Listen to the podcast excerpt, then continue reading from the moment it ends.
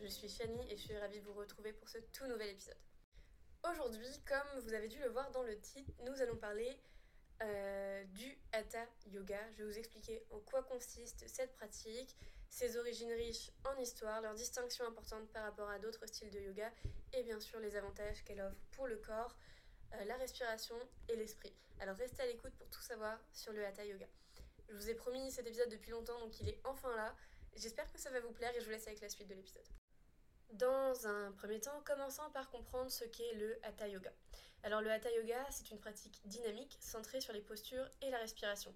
C'est l'une des formes de yoga les plus populaires en Occident et probablement dans le monde entier. Le terme Hatha signifie littéralement euh, l'union de la lune et du soleil ou euh, le yoga de la force. voilà, ça signifie les deux, vous choisissez lequel vous préférez. Euh, bien que ses origines puissent être associées à un texte indien euh, datant du XVe siècle, il a considérablement euh, évolué et a influencé de nombreux autres styles de yoga modernes. Désolée pour la petite notification. revenons à nos moutons. Alors cette pratique marie la réalisation de postures, donc asana, avec des exercices de contrôle de respiration, pranayama, et dans le but d'atteindre un état de concentration, dharana et de méditation, dhyana. Promis, promis, promis, promis, promis, promis, l'épisode sur euh, les 8 membres du yoga arrive dans le mois, je vous assure. Maintenant, pour cette deuxième partie, nous allons parler des origines du Hatha euh, Yoga. Donc en fait, pardon, comme je l'ai dit plus haut, le terme Hatha Yoga dérive de l'indien et se traduit par effort ou force. Cette forme de yoga trouve son origine dans euh, le Hatha Yoga Pradipika, un texte du XVe siècle. Et à cette époque, diverses voies étaient suivies pour atteindre l'état de yoga, synonyme euh, d'union conduisant à la liberté. Parmi ces voies, il y a le Hatha, euh, qui se distinguait par son emphase sur l'effort, aux côtés de Bhakti, qui signifie la dévotion, du Jnana, qui signifie la connaissance, et du Karma Yoga, qui signifie l'action. Les adeptes du Hatha, autrefois appelés Hatha Yogins, pratiquer en fait pour améliorer la santé physique, renforcer la concentration et la méditation et même cultiver des capacités extraordinaires.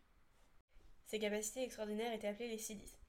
Actuellement, le hatha yoga prend la forme d'une pratique posturale traditionnelle. Les positions sont maintenues pendant plusieurs respirations, parfois jusqu'à 10. Et en fait, cette approche vise à harmoniser le corps, la respiration et l'esprit, marquant ainsi une évolution contemporaine de ses racines historiques. Aujourd'hui, si vous allez à un cours de Hatha Yoga et un cours de Vinyasa, vous verrez que euh, la salutation au soleil n'est pas la même. Et en fait, les yogas du type Vinyasa ou Ashtanga découlent du Hatha Yoga. Maintenant, explorons les différences entre le Hatha et le Vinyasa, qui sont deux styles dynamiques. Je vais vous donner une différence, qui est la salutation au soleil, mais il y en a d'autres. Le Hatha et le Vinyasa sont deux formes de yoga postural plutôt dynamiques, très populaires en France par exemple, et vous pouvez trouver des cours de ces deux types de yoga dans la plupart des studios, même y compris en ligne ou sur YouTube. Euh, la principale différence entre eux réside dans la manière dont les postures sont enchaînées et dans le temps dédié à la respiration. En Hatha, les postures sont maintenues pendant plusieurs respirations, généralement entre 5 et 10. Et euh, cette pratique favorise la concentration et l'état méditatif en restant longuement dans les asanas, en revanche, en vinyasa, chaque mouvement est associé à une respiration et l'état méditatif est atteint grâce à un enchaînement fluide et presque chorégraphique des postures euh, qu'on appelle un flow. En résumé, le hatha privilégie l'ancrage, la stabilité et la profondeur des sensations dans les postures maintenues pendant plusieurs respirations, alors que le vinyasa, quant à lui, met l'accent sur la fluidité et le mouvement pour atteindre une forme de méditation en action. Ensuite, quels sont les avantages que le Hatha Yoga offre à ses pratiquants? Eh bien, le Hatha présente de nombreux avantages et bienfaits. Il est beaucoup plus lent dans l'enchaînement des postures que d'autres formes de yoga dynamique, ce qui le rend accessible à tous les niveaux de pratique. Euh, c'est le style de yoga idéal pour les débutants, mais aussi pour ceux qui souhaitent approfondir leur pratique. Le hatha vous aidera à développer votre endurance, votre force, votre souplesse et votre respiration dans chaque posture, ce qui est super complet. Euh, il vous permettra également de mieux comprendre les alignements euh, recherchés dans les postures et d'améliorer vos capacités de concentration. Cette pratique convient à tous, même aux moins sportifs, euh, car elle cherche vraiment avant tout à favoriser l'harmonie entre le corps et l'esprit, favorisant ainsi la détente et le bien-être. Parlons maintenant des bienfaits du hatha sur le plan physique et mental. Alors sur le plan physique, le hatha est idéal pour gagner en force et en souplesse dans la tenue de chaque posture. Euh, il vous permet vraiment de vous renforcer et de vous assouplir en profondeur et en douceur. Il contribue à améliorer votre posture et à mobiliser votre colonne vertébrale. De plus, il est particulièrement recommandé pour développer une meilleure conscience de la respiration dans la pratique.